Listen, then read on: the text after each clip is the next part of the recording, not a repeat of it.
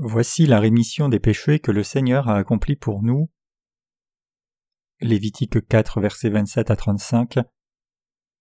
Si c'est quelqu'un du peuple qui a péché involontairement en faisant contre l'un des commandements de l'Éternel des choses qui ne doivent point se faire, et en se rendant ainsi coupable, et qu'il vienne à découvrir le péché qu'il a commis, il offrira en sacrifice une chèvre, une femelle sans défaut, pour le péché qu'il a commis.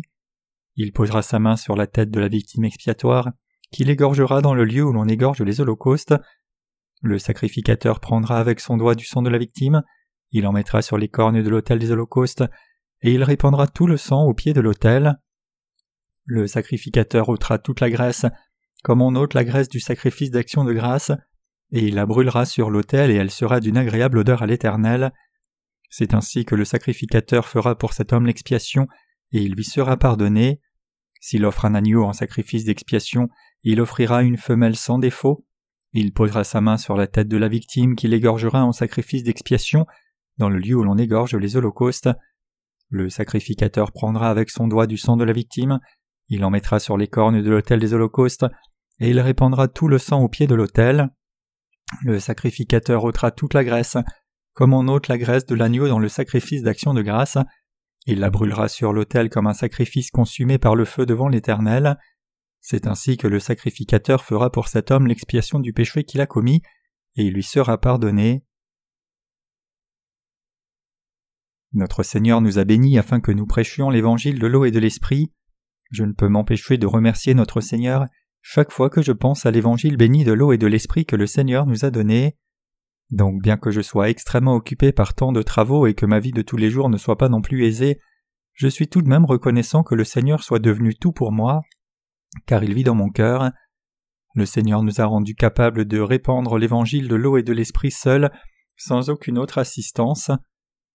Le Seigneur et sa justice sont tout pour moi. Je suis sûr que c'est ce que vous croyez aussi, pour moi comme pour vous. Le Seigneur est le Sauveur qui a effacé tous nos péchés, le juge et le Créateur. Nous croyons qu'en sacrifiant sa propre vie, il nous a donné une nouvelle vie. Notre Seigneur nous a donné tout ce qui est bon. Quel que soit ce que nous possédons, nous devons comprendre qu'il n'y a rien que nous puissions obtenir de nous-mêmes. Toutes choses nous ont été données par notre Seigneur. Lorsque nous pensons au salut donné par Dieu, nous réalisons qu'il n'y a rien qui ne vienne pas de Dieu. Tout ce que nous avons, partant de notre salut jusqu'au royaume des cieux à venir en passant par la nouvelle vie dont nous jouissons en ce moment, tout nous a été donné par Dieu grâce à la justice du Seigneur. Même notre condamnation due au péché a également été portée par notre Seigneur. Nous savons que c'est notre Seigneur qui nous a apporté le salut et qui nous a donné tout ce que nous possédons maintenant. Même en ce moment précis, vous et moi vivons grâce à la justice de notre Seigneur. Si le Seigneur ne nous avait pas donné une nouvelle vie par l'eau et l'esprit, nous ne serions pas capables de vivre éternellement. En d'autres termes, si notre Seigneur ne nous sauvait pas, nous n'aurions pas obtenu la vie éternelle. Partagez-vous la même pensée?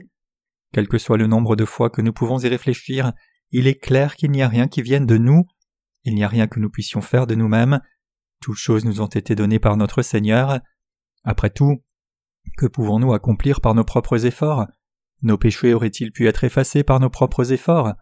Tout est venu à l'existence par le biais de notre Seigneur et à travers l'eau et l'esprit. C'est le Seigneur lui-même qui accomplit toutes choses, et jamais par nos propres forces. Avons-nous tous reçu la rémission des péchés? Le passage des Écritures d'aujourd'hui décrit le sacrifice qui servait à expier les péchés du peuple. Il explique comment le peuple devait recevoir la rémission des péchés. De plus, ce passage nous dit clairement que la rémission des péchés devait être reçue en offrant un animal sacrificiel à la place d'un pécheur, selon que Dieu l'a ordonné. Il est écrit en Lévitique 4, versets 27 à 29. Si c'est quelqu'un du peuple qui a péché involontairement en faisant contre l'un des commandements de l'Éternel des choses qui ne doivent point se faire, et en se rendant ainsi coupable, et qu'il vienne à découvrir le péché qu'il a commis, il offrira en sacrifice une chèvre, une femelle sans défaut pour le péché qu'il a commis, il posera sa main sur la tête de la victime expiatoire qu'il égorgera dans le lieu où l'on égorge les holocaustes. Le passage des Écritures d'aujourd'hui décrit le type d'offrande qu'il fallait sacrifier et comment elle devait être offerte par le peuple lorsqu'il péchait contre Dieu. Le peuple d'Israël enfreignait constamment au commandement de Dieu et faisait ce qui lui était interdit de faire. Pour que le peuple puisse être purifié de ses péchés dans ces situations, il devait d'abord reconnaître les péchés commis et ensuite offrir un animal sacrificiel. Une fois que les enfants d'Israël réalisaient qu'ils avaient péché contre Dieu et avaient enfreint à ses commandements en faisant ce qu'il leur avait interdit, alors le moyen d'être pardonné de cela était d'offrir un sacrifice de foi à Dieu selon les exigences du système sacrificiel qu'il a établi, ainsi qu'il est écrit, et qu'il vienne à découvrir le péché qu'il a commis, il offrira en sacrifice une chèvre, une femelle sans défaut, pour le péché qu'il a commis. Il posera sa main sur la tête de la victime expiatoire, qu'il égorgera dans le lieu où l'on égorge les holocaustes. Lévitique 4, versets 28 à 29. Une offrande pour le péché était faite lorsqu'un pécheur transférait ses péchés sur un animal sacrificiel et les expiait.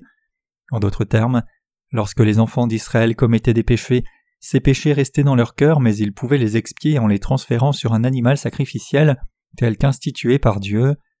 Le peuple n'expiait pas lui-même ses péchés, mais leurs péchés étaient plutôt expiés par une chèvre sans défaut, à laquelle on imposait les mains, dont on recueillait le sang et qu'on sacrifiait comme une offrande. Il n'y avait rien d'extraordinaire que le peuple devait faire pour avoir les péchés expiés. Tout ce qu'il avait à faire était de réaliser ses péchés et offrir un sacrifice selon le système sacrificiel de justice donné par Dieu.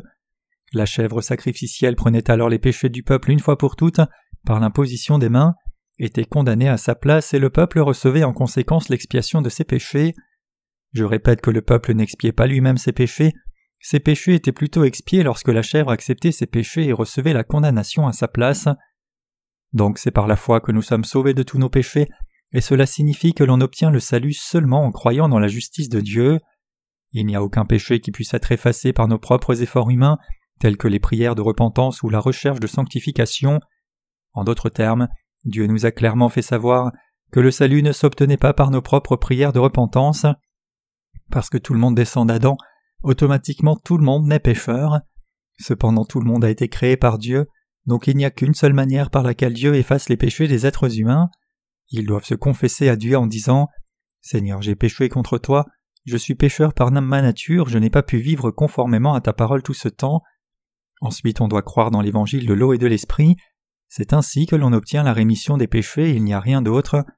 Tout ce que nous devons faire, c'est de croire dans l'évangile de l'eau et l'esprit, par lequel notre Seigneur a effacé nos péchés.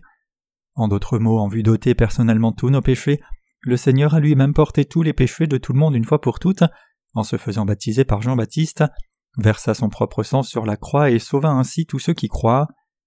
Le Seigneur nous a délivrés de tous les péchés de ce monde à travers l'évangile de l'eau et l'esprit, et cela est la vérité.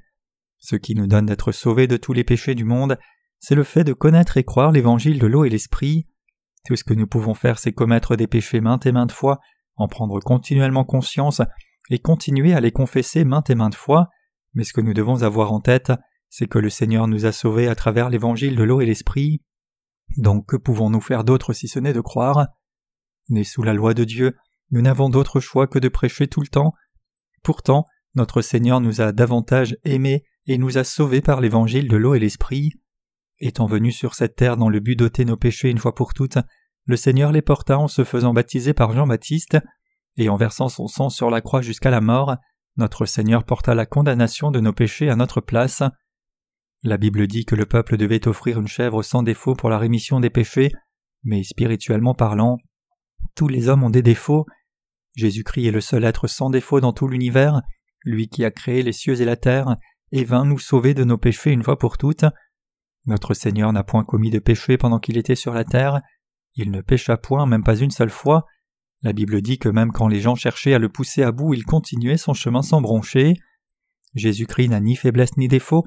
Notre Seigneur sans défaut vint sur cette terre, et pour ôter tous les péchés de la race humaine, il porta tous les péchés de ce monde une fois pour toutes en se faisant baptiser par Jean-Baptiste, qui joua le rôle de dernier souverain sacrificateur de l'Ancien Testament.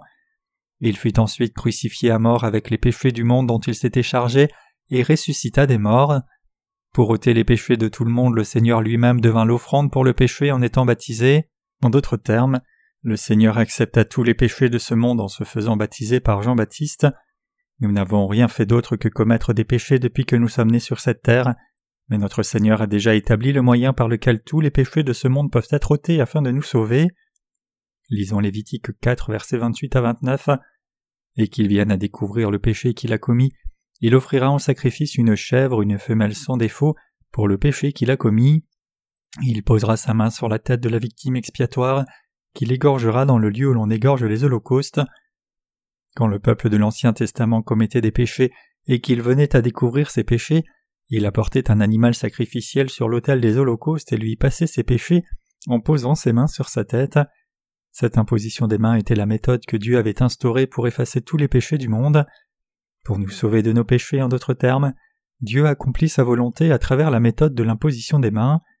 Ayant établi le moyen par lequel il devait nous sauver de nos péchés, notre Seigneur nous sauva conformément à ce moyen. Puisque Dieu lui-même avait établi que notre salut viendrait de cette manière, cela fut effectivement accompli de cette manière. Dieu lui-même vint et établit le moyen par lequel il devait nous sauver et remettre les péchés de l'humanité. Dieu dit que le peuple devait amener une chèvre sans défaut et lui imposer les mains. Ainsi, lorsque le peuple d'Israël posait ses mains sur la tête de l'animal sacrificiel, leur péché lui était transféré. Examinons maintenant comment étaient offerts les sacrifices du jour de l'expiation. Lévitique 16, verset 21 dit Aaron posera ses deux mains sur la tête du bouc vivant et il confessera sur lui toutes les iniquités des enfants d'Israël et toutes les transgressions par lesquelles ils ont péché. Il les mettra sur la tête du bouc puis il le chassera dans le désert à l'aide d'un homme qui aurait cette charge. Comme c'est écrit ici, Aaron le souverain sacrificateur posait ses deux mains sur la tête du bouc, confessait sur lui toutes les iniquités et les péchés du peuple d'Israël, et chassait le bouc dans le désert à l'aide d'un homme qui avait cette charge. Cela signifie que le souverain sacrificateur transférait toutes les iniquités et les péchés des enfants d'Israël sur le bouc émissaire en posant ses mains sur sa tête. L'imposition des mains signifie passer sur, transférer ou ensevelir. Le jour de l'expiation dans l'Ancien Testament impliquait le fait que l'Éternel lui-même a établi et nous a promis une méthode et un moyen pour ôter tous nos péchés, et quand vint le temps il vint sur cette terre et accepta personnellement tous les péchés de l'humanité, en étant baptisé par Jean-Baptiste, le représentant de toute l'humanité. En d'autres termes, l'Éternel a lui-même établi le moyen par lequel il ôterait nos péchés, et il a aussi dit qu'il nous rendrait justes, en effaçant ainsi nos péchés de façon complète. Je le répète encore, il n'y a rien que les êtres humains puissent faire de par leur propre chef pour effacer leurs péchés. Il est écrit Il posera sa main sur la tête de la victime expiatoire, qu'il égorgera dans le lieu où l'on égorge les holocaustes, le sacrificateur prendra avec son doigt du sang de la victime, il en mettra sur les cornes de l'autel des holocaustes, et il répandra tout le sang au pied de l'autel. Lévitique 4, versets 29 à 30. Dieu dit ici que l'animal sacrificiel devait être tué sur l'autel des holocaustes.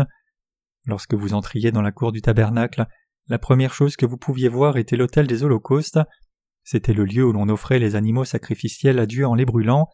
C'était le lieu où l'on transférait les péchés sur l'animal sacrificiel et c'était également le lieu du jugement.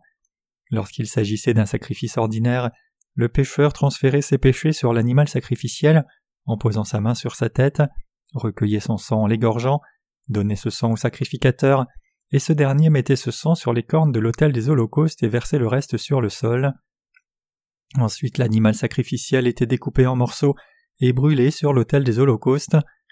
L'holocauste signifie pour le pécheur ce qui suit au lieu que je ne meure, moi le pécheur, cet animal sacrificiel a accepté mes péchés et les morts devant Dieu à ma place. Que nous arriverait-il si nous étions jugés? Qu'arriverait-il aux pécheurs s'ils étaient jugés pour leurs péchés? Si les gens devaient être jugés pour leurs péchés et perdre la vie, à quoi servirait-il de naître sur cette terre en premier lieu? Et pourquoi avons-nous besoin de l'univers et toutes les choses qu'il contient? Si nous n'existions pas, cet univers et tout ce qu'il renferme seraient complètement inutiles. C'est parce que nous existons qu'il y a lieu pour tout ce qui renferme l'univers d'exister, et c'est la raison pour laquelle Dieu en a aussi besoin. De même, qui a porté nos péchés en cet âge du Nouveau Testament et qui a subi la condamnation pour les péchés à notre place? C'est le Seigneur qui porta nos péchés et fut condamné à notre place. De la même manière que la chèvre sans défaut acceptait les péchés du pécheur et mourait sur l'autel des holocaustes, ainsi notre Seigneur se chargea des péchés du monde une fois pour toutes en se faisant baptiser par Jean-Baptiste, et de même que Dieu dit que le salaire du péché c'est la mort, ainsi le Seigneur fut crucifié à mort à notre place, à cause de nos péchés dont il s'était chargé lors du baptême. Qu'avons-nous fait parmi toutes ces choses? C'est le Seigneur qui a tout fait pour ôter nos péchés, nous n'avons rien fait. C'est pourquoi c'est par la grâce de Dieu et son don que nous avons reçu la rémission des péchés en croyant dans l'évangile de l'eau et de l'esprit. Est-ce uniquement par notre foi dans l'évangile de l'eau et de l'esprit que nous avons été sauvés de nos péchés? Nous n'avons rien fait d'autre que commettre des péchés conformément à la loi depuis que nous sommes nés. La rémission de nos péchés a été uniquement l'affaire de Dieu. C'est le Seigneur qui nous a fait naître sur cette terre et c'est aussi le Seigneur qui a voulu que nous soyons faibles sur cette terre. Pourquoi porta-t-il tous nos péchés et les effaça-t-il en se faisant baptiser? Il fit cela en vue de faire de nous ses enfants et nous faire vivre dans la gloire pour toujours dans le royaume des cieux, dans son glorieux royaume. Nous n'avons rien fait pour accomplir cela, c'est uniquement l'œuvre du Seigneur. Au lieu que vous et moi soyons condamnés pour nos péchés, notre Seigneur porta tous nos péchés et paya tout leur prix à la croix. La chèvre sans défaut ici se réfère à notre Seigneur. Qu'avons-nous fait donc? Rien du tout. Jusqu'à l'âge de quarante-quatre ans, j'essayais d'accomplir quelque chose sur cette terre, mais il n'y avait rien que je pus par ma propre force. Pourtant le Seigneur a accompli le salut par l'eau et l'esprit, afin que je sois sauvé de tous mes péchés. Il m'a fait naître comme un être faible sur cette terre, et sachant que je pécherais, le Seigneur sans défaut est venu sur cette terre pour effacer tous mes péchés. Le Seigneur lui-même porta tous mes péchés en étant baptisé par Jean-Baptiste, et il fut condamné pour ses péchés sur la croix à notre place. Je n'ai rien fait pour mon salut. De même, l'homme n'a rien fait pour recevoir la rémission des péchés. Ce que nous devons retenir ici, c'est que vous et moi avons reçu la rémission des péchés en croyant dans l'évangile de l'eau et de l'esprit et irons au ciel, mais cela n'a rien à voir avec nos propres efforts. Notre salut a été accompli par notre Seigneur seul, qui nous a fait naître sur cette terre, a pris tous les péchés du monde en se faisant baptiser par Jean-Baptiste, et a été condamné à la croix pour nos péchés. La seule chose que nous pouvons faire, c'est de confesser de nos bouches que Jésus est Seigneur de notre vie, celui qui nous aime et celui qui nous a donné la vie éternelle, et nous ne pouvons rien faire de plus que le remercier. Or, dans le passé, les gens ont fait toutes sortes de choses dans le but d'effacer leurs péchés. Pendant le Moyen Âge, l'Église catholique vendait des indulgences en soutenant que cela remettrait les péchés des gens. Ils soutenaient que si les gens achetaient une indulgence, une âme qui était déjà allée en enfer irait au paradis. Même aujourd'hui, d'innombrables personnes essayent de recevoir la rémission des péchés par leurs propres efforts, tels que les prières de repentance, jusqu'à ce qu'un jour ils rencontrent l'évangile de l'eau et l'esprit.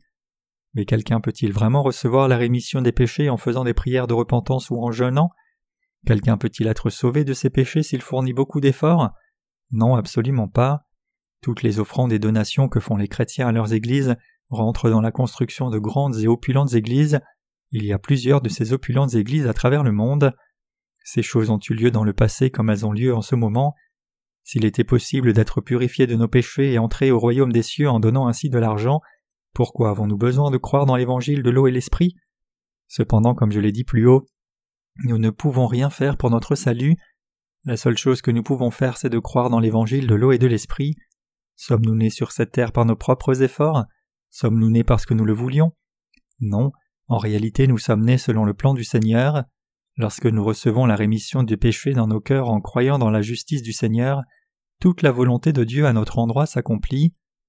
Lisons Lévitique 4 verset 31. C'est ainsi que le sacrificateur fera pour cet homme l'expiation et lui sera pardonné. Pour que le sacrificateur puisse régler le problème des péchés du peuple, il devait travailler suivant l'orientation de Dieu. Notre sacrificateur spirituel n'est personne d'autre que notre Seigneur. C'est la raison pour laquelle nous appelons notre Seigneur le souverain sacrificateur céleste. Le souverain sacrificateur céleste a sauvé son peuple de ses péchés en offrant son propre corps à Dieu le Père.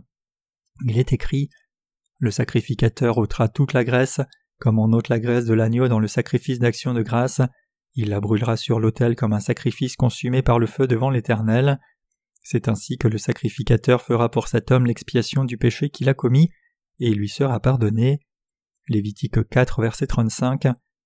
Le peuple recevait la rémission de ses péchés seulement si le sacrificateur appliquait le sang de l'animal sacrificiel sur les cornes de l'autel des holocaustes prenez sa graisse et la brûlez pour le compte du peuple. Notre Seigneur est le souverain sacrificateur sans défaut du royaume des cieux. Le souverain sacrificateur terrestre était l'ombre de Jésus-Christ quand le Seigneur est Dieu lui-même. En tant que sacrificateur, le Seigneur porta tous nos péchés par le baptême et mourut sur la croix. Quelqu'un peut-il ne pas pécher en planifiant et en décidant de ne plus pécher? Non, pas du tout. Bien que le fait de se résoudre à ne pas pécher soit noble en soi, Dieu, en nous créant comme de simples êtres humains, ne nous a pas dotés de la capacité à éviter de commettre des péchés simplement en en prenant la résolution. En revanche, Dieu a créé les êtres humains comme des êtres imparfaits. Pourquoi? C'est parce que nous devions être sauvés en croyant dans l'évangile de l'eau et de l'esprit, qui est la justice de Jésus-Christ. Dieu nous a créés imparfaits afin de justifier les pécheurs, les transformer en son peuple saint et leur donner de vivre éternellement avec lui dans le royaume des cieux. Éphésiens 1 verset 4 dit En lui Dieu nous a élus avant la fondation du monde, pour que nous soyons saints et irrépréhensibles devant lui. Cela signifie que Dieu nous a créés comme des êtres faibles parce qu'il avait planifié que Jésus-Christ viendrait sur cette terre personnellement, ôterait tous nos péchés et ferait de nous son peuple parfait. C'est la raison pour laquelle Dieu permit que nous naissions comme des êtres imparfaits. Pouvons-nous alors nous plaindre de Dieu? Bien sûr que non. Quiconque dit pourquoi Dieu ne m'a-t-il pas créé si faible s'oppose en réalité au Dieu créateur. Ces personnes pourraient aussi dire à leurs propres parents Pourquoi m'avez-vous mis au monde? Bon, comme de toute façon je suis déjà né, vous devez bien me traiter et me laisser un héritage consistant. Il est peut-être possible que l'on dise cela à ses parents dans la chair, mais quelqu'un parmi nous peut-il dire cela au Dieu qui nous a créés? Pouvons-nous vraiment dire à Dieu Pourquoi m'as-tu créé si faible? Tu aurais dû me créer fort pour que je fus capable de ne commettre aucun péché si je décidais de ne pas pécher. C'est précisément parce que Dieu nous a créés imparfaits que nous avons pu devenir ses précieux enfants en croyant dans l'évangile de l'eau et de l'esprit. Les anges ne peuvent jamais devenir les enfants de Dieu, tout est décidé par le Créateur. Cette tasse que vous voyez ici peut-elle dire Je ne veux pas être une tasse, je veux être une assiette Les récipients sont faits selon le désir du fabricant. Si le fabricant décide de fabriquer une tasse avec de l'argile et de l'utiliser pour boire de l'eau, la tasse ne peut pas protester. Le même principe s'applique en ce qui concerne le but pour lequel Dieu nous a créés. En portant nos péchés et étant condamnés pour cette péché, Dieu a lui-même ôté nos péchés une fois pour toutes. En se chargeant de nos péchés et en subissant la condamnation pour ces péchés une fois pour toutes, Dieu nous a lui-même sauvés de tous nos péchés. Étant donné que Dieu a établi que nous aurions la rémission des péchés si nous croyons dans l'évangile de l'eau et l'esprit, comment pouvons-nous nous y opposer? Pourquoi grognerions-nous quand Dieu nous a permis d'entrer et de vivre dans son royaume seulement si nous avons foi dans sa justice? Au contraire, nous devons remercier Dieu et croire dans l'évangile de l'eau et l'esprit avec reconnaissance. Il y a un moment de cela, eu la chance de visiter l'université de Gangwon et j'assistais à une exposition d'art. La sœur Esukeo m'avait invité à l'exposition puisque c'était organisé par son ami. Là-bas, j'ai vu un tableau intitulé Toutes ces choses sont-elles prédéterminées? Le tableau présentait le paradis d'un côté et l'enfer de l'autre. Je gribouillais quelques mots près du tableau. Vous savez, il y a des gens qui pensent que celui qui va au ciel ou en enfer a déjà été prédestiné, donc ils disent que cela est irrationnel. Mais je voulais dire que Dieu n'a pas créé les êtres humains pour les envoyer en enfer. Comme nous l'avons vu dans le passage des Écritures d'aujourd'hui, quand le peuple devait recevoir la rémission des péchés, tout ce qu'ils avaient à faire était de prendre simplement conscience de leurs péchés, et sur la base de cette connaissance, ils transféraient leurs péchés à une chèvre sans défaut en lui en posant les mains, la tuer et donner son sang au sacrificateur. La chèvre acceptait alors tous leurs péchés et versait son sang à leur place. Sa graisse était brûlée sur l'autel des holocaustes à leur place, et on se débarrassait de sa chair hors du camp. Toutes ces choses étaient faites par la chèvre sans défaut à la place du peuple. Le peuple n'avait rien à faire. Tout ce qu'ils avaient à faire, c'était de croire simplement dans la parole de Dieu telle qu'elle était prononcée et d'y obéir. Il y a quelques minutes, j'ai dit que j'ai écrit quelques mots à côté du tableau. Je ne me rappelle plus les mots exacts que j'ai écrits, mais j'ai écrit quelque chose pour dire ce qui suit. Dieu n'aime pas les personnes pendant qu'il en hait d'autres. Dieu n'a pas non plus créé des personnes pour les envoyer en enfer et d'autres qu'il enverrait au ciel, mais quiconque croit dans la justice de Dieu devient une personne juste, alors que l'enfer est fait pour ceux qui s'opposent à la justice de Dieu. Ma position c'est que Dieu n'a pas fait l'enfer exclusivement pour certaines personnes. Pour qui est-ce que Dieu a donc créé l'enfer? Lorsque nous nous tournons vers le livre de l'Apocalypse, nous voyons que c'est le diable qui sera jeté dans l'abîme. Comme vous le savez, le diable est un ange déchu. Cet ange a été déchu parce qu'il a défié la justice de Dieu en essayant de devenir supérieur à Dieu. Les anges étaient inférieurs à Dieu, donc ils ont été créés pour donner plus de gloire à Dieu. Malgré cela, un ange défia Dieu et essaya de s'élever au-dessus de lui. C'est à ce moment-là que Dieu créa l'enfer en disant à Satan Veux-tu être exalté jusqu'à la fin des cieux? Tu seras jeté en enfer. À l'instar des anges qui sont des êtres spirituels, Dieu nous a créés, nous les humains, comme des êtres très honorables, et Dieu nous a donné des personnalités et le libre arbitre. Les mots ne peuvent pas décrire notre reconnaissance de ce que Dieu nous ait créés en des êtres si précieux et qu'il nous utilise pour sa précieuse œuvre. Donc comment quelqu'un peut-il s'opposer à la justice de Dieu? Comment une simple créature peut-elle défier le Dieu créateur? Qu'y a-t-il de si grand dans l'homme même s'il est capable de grandes choses?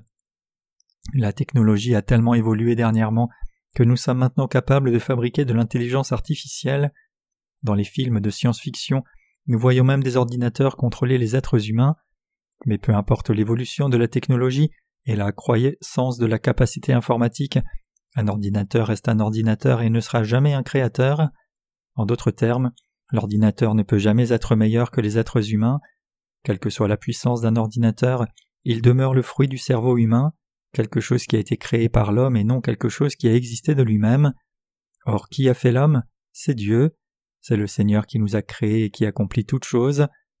Peut-on avoir le salut de nos péchés en fléchissant simplement les genoux et en faisant des prières de repentance? Il y a des chrétiens qui se font des illusions en pensant qu'ils peuvent recevoir la rémission des péchés s'ils vont à l'Église après avoir mené une vie de péché, fléchissent les genoux et crient à Dieu en versant des larmes. Seigneur, j'ai fauté, pardonne-moi s'il te plaît. Si tel était le cas, alors pourquoi la chèvre sans défaut du passage des Écritures d'aujourd'hui doit-elle mourir? Si Dieu devait pardonner nos péchés de cette manière, alors cela n'aurait pas été nécessaire que la chèvre sans défaut ne meure à la place du pécheur. Chaque fois que le peuple péchait, il pouvait simplement dire à Dieu Seigneur, je suis désolé de t'avoir offensé, je te prie de me pardonner. Si le pardon pouvait s'obtenir en suppliant de cette manière, alors pourquoi la chèvre sans défaut devait verser son sang à mort, et pourquoi devait-elle être brûlée sur l'autel des holocaustes, et pourquoi le sacrificateur devait travailler si durement pour faire le sacrifice? Ce que je veux dire ici, c'est que la rémission des péchés n'est pas reçue simplement avec des mots. Si nous disons simplement à Dieu Seigneur, pardonne-moi s'il te plaît, efface mon péché, Dieu ne fermera pas les yeux sur nos péchés. Dieu est le Dieu de vérité, et donc il ne peut pas tolérer le péché. Il y a deux choses que le Dieu omniscient et omnipotent ne peut pas faire. L'une est de mentir, et l'autre est d'épargner un pécheur sans autre conséquence. Il a même permis que son propre Fils porte les péchés du monde et meure sur la croix. Dieu est le Dieu d'amour, mais en même temps il ne tolère pas le péché. C'est parce que Dieu est saint, et pour cela le Seigneur porta tous nos péchés, fut condamné à notre place, mourut à notre place et ressuscita des morts, tout cela pour nous permettre de recevoir la rémission des péchés, et c'est en croyant dans cet évangile que nous sommes sauvés. Plusieurs chrétiens offrent leur propre prière de repentance en vain, clamant qu'ils ont reçu le don de la repentance, mais qu'est exactement ce don de la repentance? C'est un véritable non-sens. Vous devez être sur vos gardes face à ces mensonges, vous devez réfléchir de façon rationnelle et vous demander quel péché n'ai-je pas commis contre Dieu? Lorsqu'on offrait une offrande pour le péché, on tuait un animal sacrificiel, on enlevait les reins auxquels on ajoutait la graisse, et le tout était brûlé sur l'autel des holocaustes. Qu'est-ce que cela signifie? La fonction première des reins est de filtrer notre sang. Nous devons bien réfléchir à ce que nous avons fait de mauvais contre Dieu, en prendre conscience, le filtrer à la manière des reins, nous devons aussi reconnaître que nous ne pouvons pas éviter la condamnation à cause de nos péchés, et nous devons aussi réaliser que notre Seigneur fut condamné pour tous nos péchés à notre place. C'est seulement à ce moment-là que nous pouvons recevoir la rémission des péchés. Il est très important pour nous de comprendre que lorsque le peuple recevait la rémission des péchés, ces péchés pouvaient être remis parce que la chèvre les avait portés et étaient sacrifiés à la place du peuple. Nous devons avoir une compréhension nette de ce que la rémission des péchés n'était pas obtenue parce que le peuple fléchissait les genoux et suppliait Dieu, le soi-disant don de repentance ou le don de larmes ne sont rien d'autre que des histoires inventées par un christianisme corrompu.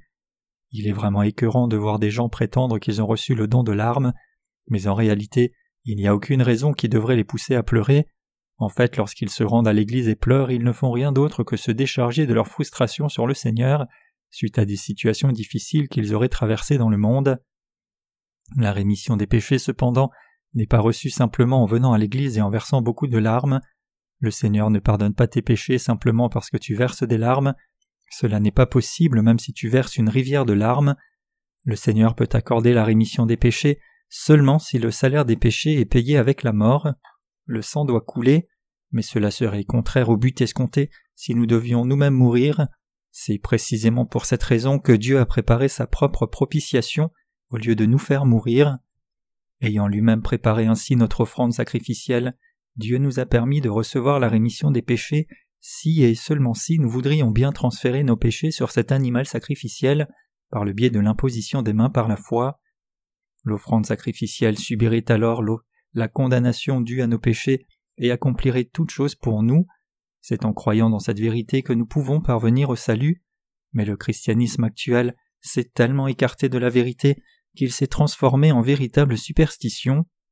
De nos jours, il y a beaucoup de pasteurs qui considèrent leur ministère comme de simples professions ou comme un rôle d'arbitre, comme par exemple un coiffeur, quand un pasteur qui n'est pas né de nouveau donne un sermon, il ne fait rien d'autre qu'un travail. Le coiffeur gagne sa vie en coupant les cheveux, et le pasteur gagne sa vie en mentant. Les deux sont identiques. Un pasteur qui sert sans être né de nouveau n'est pas différent d'un vendeur au marché. À quel moment notre Seigneur porta-t-il les péchés du monde? Lisons Matthieu 3 versets 13 à 17. Alors Jésus vint de la Galilée vers Jean pour être baptisé au Jourdain, mais Jean s'y opposait en disant C'est moi qui ai besoin d'être baptisé par toi et toi tu viens à moi. Mais Jésus lui répondit Laisse faire maintenant car il est convenable que nous accomplissions ainsi tout ce qui est juste. Et Jean ne lui résista plus. Dès que Jésus eut été baptisé, il sortit de l'eau, et voici les cieux s'ouvrir et il vit l'Esprit de Dieu descendre comme une colombe et venir sur lui. Et voici une voix fit entendre des cieux ces paroles. Celui-ci est mon Fils bien-aimé en qui j'ai mis toute mon affection. Le mot alors au début du passage fait référence au moment où Jésus a eu trente ans. Au temps de l'Ancien Testament, un sacrificateur devait avoir trente ans avant d'assumer son ministère. Tout cela est consigné dans le livre des Nombres. Ainsi, Jésus vint alors vers Jean-Baptiste une fois qu'il eut trente ans, et il ordonna à Jean-Baptiste de le baptiser. Jean-Baptiste demanda alors à Jésus Comment un homme aussi inférieur que moi peut-il te baptiser alors que c'est plutôt moi qui ai besoin d'être baptisé par toi? Mais Jésus répliqua fermement Laisse faire maintenant, c'est-à-dire le baptiser, et Jean-Baptiste ne lui résista plus. Dans la phrase de Jésus Laisse faire maintenant car il est convenable que nous accomplissions ainsi tout ce qui est juste, les mots tout ce qui est juste dans le texte original, c'est-à-dire en grec, signifient le plus approprié, le plus raisonnable ou le plus juste. En d'autres termes, c'était la chose la plus appropriée pour Jean-Baptiste de baptiser Jésus. Pourquoi Jésus voulait-il spécifiquement se faire baptiser par Jean-Baptiste? C'est parce que Jean-Baptiste était le représentant de toute l'humanité. Lorsque nous lisons Matthieu 11 versets 11 à 13, Jésus dit Je vous le dis en vérité, parmi ceux qui sont nés de femmes, il n'en a point paru de plus grand que Jean-Baptiste. Cependant le plus petit dans le royaume des cieux est plus grand que lui. Depuis le temps de Jean-Baptiste jusqu'à présent, le royaume des cieux est forcé et ce sont les violents qui s'en emparent, car tous les prophètes et la loi ont prophétisé jusqu'à Jean. Jésus lui-même nous dit clairement que le représentant de toute l'humanité n'était personne d'autre que Jean-Baptiste. Avant d'envoyer Jésus comme promis, Dieu envoya sur la terre un représentant de l'humanité qui jouerait le rôle du dernier souverain sacrificateur de l'Ancien Testament, et cet homme était Jean-Baptiste. C'est en étant baptisé par ce Jean-Baptiste que Jésus a pu porter tous nos péchés, Jésus était en train de dire à Jean-Baptiste Il est convenable que nous accomplissions tout ce qui est juste, il est juste que tu me baptises, que je sois baptisé par toi, et d'ainsi effacer les péchés de tout le monde et faire l'expiation pour eux. La méthode que Dieu avait établie par laquelle le peuple de l'Ancien Testament pouvait recevoir la rémission de ses péchés était l'imposition des mains sur une chèvre sans défaut afin de lui transférer leurs péchés. De cette même manière, au temps du Nouveau Testament, Jésus a lui-même porté tous les péchés de chacun de nous en se faisant baptiser par Jean-Baptiste. C'est ainsi que Jésus fit l'expiation pour nous, en se chargeant de tous nos péchés et en étant condamné à notre place, et c'est ce que signifie l'expiation des péchés, et c'est de cette manière que Dieu nous a rendus sans péché. Autrement dit, Jésus accepta tous les péchés de l'humanité en étant baptisé dans le Jourdain. Le Jourdain arrivait presque à la taille, mais c'est là qu'il fut immergé lorsqu'il reçut le baptême. Quand Jésus vint vers Jean-Baptiste, il lui commanda en disant Tu dois me baptiser, alors Jean-Baptiste lui répondit Même si je suis le représentant de l'humanité, n'es-tu pas toi le représentant du royaume des cieux? Donc comment puis-je oser te baptiser? À cela Jésus répondit en disant Laisse faire maintenant, de cette manière tu dois transférer sur moi les péchés du monde, et je dois les accepter. C'est la manière la plus appropriée d'effacer les péchés de tout le monde. Ne l'ai-je pas promis dans l'Ancien Testament? Donc cela doit être fait de cette manière. Alors Jean-Baptiste posa ses deux mains sur la tête de Jésus à la manière du souverain sacrificateur de l'Ancien Testament. C'était la manière la plus appropriée pour le Seigneur d'accepter nos péchés. Même si nous essayons avec tous les efforts du monde, les péchés qui se trouvent à l'intérieur de nous ne disparaissent pas. C'est la raison pour laquelle notre Seigneur vint sur cette terre pour effacer ses péchés, et les accepta par le biais de Jean-Baptiste de la manière la plus appropriée. Ayant ainsi accepté nos péchés, le Seigneur fut alors crucifié à mort. Après avoir porté nos péchés, il mit trois ans avant d'aller à la croix. Le lendemain, après avoir accepté tous les péchés du monde par le baptême, Jean-Baptiste, voyant Jésus venir vers lui encore une fois, rendit témoignage de lui en disant Voici l'agneau de Dieu qui ôte le péché du monde. Ayant ainsi ôté les péchés du monde, le Seigneur les porta jusqu'à la croix. Ayant accepté les péchés du monde, il les transporta tous jusqu'à la croix, et là il fut condamné à notre place à nous les pécheurs. De même que la chèvre sans défaut acceptait les péchés du peuple, versait son sang et était tué à leur place, ainsi Jésus accepta nos péchés, les transporta jusqu'à la croix, et fut condamné à notre place. C'est pourquoi le Seigneur dit dans Jean 19, verset 30 Tout est accompli. Quand Jésus mourut après avoir dit cela, le voile du sanctuaire se déchira du haut jusqu'en bas. Cela signifie que Jésus a complètement accompli la rémission des péchés, qui ne s'obtient ni par les pleurs ni par la repentance. En venant sur cette terre, en se faisant baptiser au Jourdain, et en versant son sang à mort à la croix, le Seigneur a sauvé tous ceux qui croient dans leur cœur qu'il a effacé de cette manière tous les péchés du monde et qu'il a fait d'eux son propre peuple. Toutes ces choses furent accomplies par notre Seigneur et nous n'avons rien fait. Il est absolument impossible pour quelqu'un d'échapper à la condamnation tant qu'il a encore du péché. Ni les pleurs ni la repentance ne peuvent accomplir cela, comme le dit un cantique. Les pleurs ne peuvent pas nous délivrer, les larmes ne peuvent pas nous rendre sans péché, et elles ne peuvent pas non plus nous envoyer au ciel. Ni notre propre effort ni notre propre vertu ne peuvent nous sauver. Cependant notre Seigneur a accompli notre salut, il nous a tous sauvés et a effacé tous nos péchés. Qu'en est-il de vous? Croyez-vous que nous n'avons rien fait pour notre salut? Qu'est-ce que les êtres humains ont fait pour le salut? Pouvons-nous éviter de pécher si nous faisons beaucoup d'efforts? Non, cela est impossible. Soyons clairs, je ne suis pas en train de dire que vous devez pécher délibérément, je dis plutôt que nous devons nous souvenir du fait que notre Seigneur ait ôté tous les péchés du monde. Il porta les péchés du monde de la manière la plus appropriée en se faisant baptiser, il accepta tous les péchés du monde précisément parce que nous ne pouvons pas nous empêcher de pécher jusqu'au jour de notre mort. Il fit cela pour nous sauver afin que nous recevions la rémission des péchés par la foi. J'insiste sur le fait que nous n'avons rien fait, ni n'avons mérité cela. Nous avons reçu la rémission des péchés non à cause de quelque chose que nous aurions fait, mais seulement à cause de ce que notre Seigneur a fait pour nous. C'est aussi le Seigneur qui nous a rendus justes, c'est aussi le Seigneur qui nous fait naître, c'est aussi le Seigneur qui nous a donné la vie éternelle, et c'est aussi le Seigneur qui nous a donné la bénédiction d'entrer au ciel. Le fait que nous soyons vivants, que nous respirions, a été rendu possible parce que le Seigneur nous a donné l'air respirable. Ainsi il n'y a rien que nous fassions de nous-mêmes. Dieu nous exhorte désormais à prêcher cet évangile et cet amour. Il nous a confié la tâche de permettre à chaque personne de recevoir la rémission des péchés, et il nous commande de répandre cet évangile. Le Seigneur nous dit qu'il nous a lui-même sauvés et qu'il nous enverra au ciel, qu'il nous a rendus justes et qu'il nous a bénis. Toutes ces choses ont été faites par le Seigneur. Nous n'avons rien fait, c'est seulement par la grâce du Seigneur que nous avons obtenu notre salut, reçu les bénédictions, que nous sommes devenus les ouvriers de Dieu, et que nous irons dans le royaume éternel. Tout ceci est un don de Dieu. Nous n'avons rien reçu comme réponse de nos propres efforts. Tout est arrivé par la grâce de Dieu. Nous avons revêtu l'infini amour et l'infinie grâce de Dieu. Nous vivons dans la présence de Dieu par son amour. Je donne toute ma reconnaissance et toute la gloire à notre Seigneur pour tout ce qu'il a fait pour nous.